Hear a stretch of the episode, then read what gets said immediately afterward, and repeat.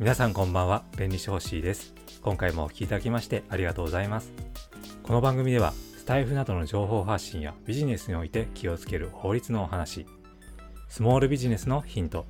農業ベンチャーイートノートの活動報告。その他雑学や雑談についてお話をしています。はいということで今日は5月の1日土曜日ですね。今日は晴れたり風が強くなったり雨がザーって降り出したりまた晴れたりってねかなりね空の様子も忙しいですけれども、えー、皆さんはいかがお過ごしでしょうか？今日は宮城の方で震度5強の大きな地震がありましたけども皆さんは大丈夫だったでしょうか？お怪我などはありませんか？これからまだねあの余震の方も心配ですし他の地域もねもしかしたら地震が来るかもしれないというところでなかなかねあの気が抜けない状況かなというふうに思いますけども是非ですねあの身の回りにお気をつけながら過ごしてまいりましょう、まあ、スタイフの皆さんが一体どちらに住んでいるのかっていうのはねわからないんですけれども日本ってどこにいても災害が起きる可能性あるじゃないですか、まあ、そう考えるとね、えー、こういうことが起こると皆さん大丈夫かなっていうふうに、えー、思ったりもします、えー、もしね何かあったらお互い助け合えるそういうコミュニティであったらいいなというふうに思います。まあ、僕自身もねあのできることをしていきたいと思います。ということで今回のテーマ屋号をつけるときに気をつけることというお話をさせていただきます。えー、ここ数年は本業副業問わず SNS などを有効に使って情報発信をするケースがとても増えてきましたよね。そして他の人や同業者との違いを出してブランディングするために自分のビジネスネームやお店の名前事務所名などについて屋号をつけるケースも多く見受けられますただその屋号について名前を付ける際に気をつけないといけない点があることはご理解されているでしょうか、えー、結論から言いますと自分の屋号が他人によって商標登録されてないかという点にお気をつけくださいこれね結構何も気にせずに自分の屋号を決めている人がいるんでまあ、いつもね、危なっかしいなというふうに、ね、思って見ています。えー、ある程度規模の大きい会社であれば、えー、こういった商標のリスクをね、えー、考えることは、まあ、当たり前なんですけども、え規模の小さい会社ですとか、え個人事業主の方、え副業でビジネスをされている方を見ると、うん、やっぱりほとんどの人がですね、自分の屋号について商標登録の存在を気にしている様子がないんですよね。だけど自分のビジネスの分野で自分の屋号と同じか類似の商標についてすでに他人が商標権を持っていたとしたら自分のやっている活動が商標権侵害になってしまう可能性もあります。実際にあった事件で我々弁理士と同じ事業である司法書士事務所の屋号が商標権侵害だと認定されたことがありました。これは京都にある光司法書士法人という司法書士事務所がひらがなの光という商標権を持っていて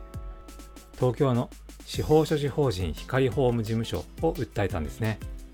でどちらの事務所もひらがなの光です。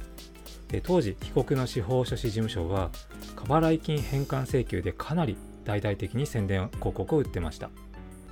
でそうするとやはり光という屋号が、まあ、知られてくるのでお客さんはひらがなの光でネット検索しますよね。でそれでヒットした事務所に依頼や相談が来ると考えると光という商標がいかに重要な役割を果たしているかわかるのではないかと思いますで商標権の効力は日本全国に及ぶためこちらの県のように東京の事務所と京都の事務所で証券が異なっていてもお構いなしなんですね。で結局光の商標権侵害が認定されて、えー、被告の事務所は屋号を変更することになりました、えー、このようにですね法律を扱っている事務所ですらもなかなかこの辺りの意識は薄かったりするものです。では屋号の使用が他人の商標権侵害だとして訴えられたとしたら一体どうなるのでしょうか、えー、まずはですね、えー、屋号の使用をストップさせられることが考えられます。当然新しい屋号に変えなければいけませんので自分の使っているアカウントやホームページの記載書類や名刺や看板なども全部変更する必要が出てきます。もうこれだけでですね、まあ、かなりの手間とコストがかかりますよね。それ以外に損害賠償を支払ったり謝罪広告を出したりすることを求められる場合もあります。でここではさらに大きなコストが発生し、まあ、場合によっては経営を続けられなくなるかもしれません。知らなかったとか権利侵害するつもりはなかったという言い訳が通用しない点が怖いところです。また登録商標の存在を知っていてそれでも侵害行為をするなどより悪質な場合は刑事罰の対象にもなり得ます。特に商標権侵害は特許権や衣装権に比べて刑事事件として立件されるケースが多いので注意が必要です。商標権の侵害罪が成立した場合は10年以下の懲役または1000万円以下の罰金に処される可能性があります。そして懲役と罰金の両方が課されることもあります。また法人の場合はさらに罪が重く実行犯への懲役または罰金に合わせて3億円以下の罰金が課されます。かなり厳しいですよね。最後にまとめますと他人が商標登録している屋号と同じものや類似のものを使ってしまうと思わぬ痛い目に遭ってしまう可能性があるので気をつけましょうというお話でした。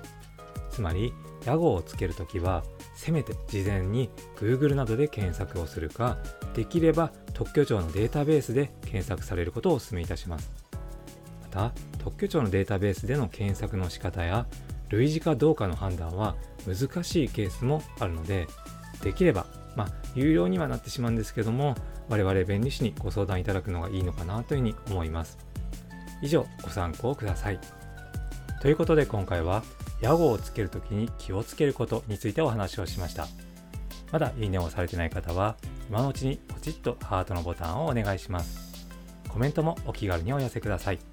そしてフォローがまだの方はぜひこのチャンネルをフォローしてもらえると嬉しいです。それから音声だけでは分かりにくい内容もノートから文章でも読めるようにしてます。公開から3日間無料で読めますのでご参照ください。それでは最後まで聞いていただいてありがとうございます。今夜も皆様にとって素敵な時間となりますように。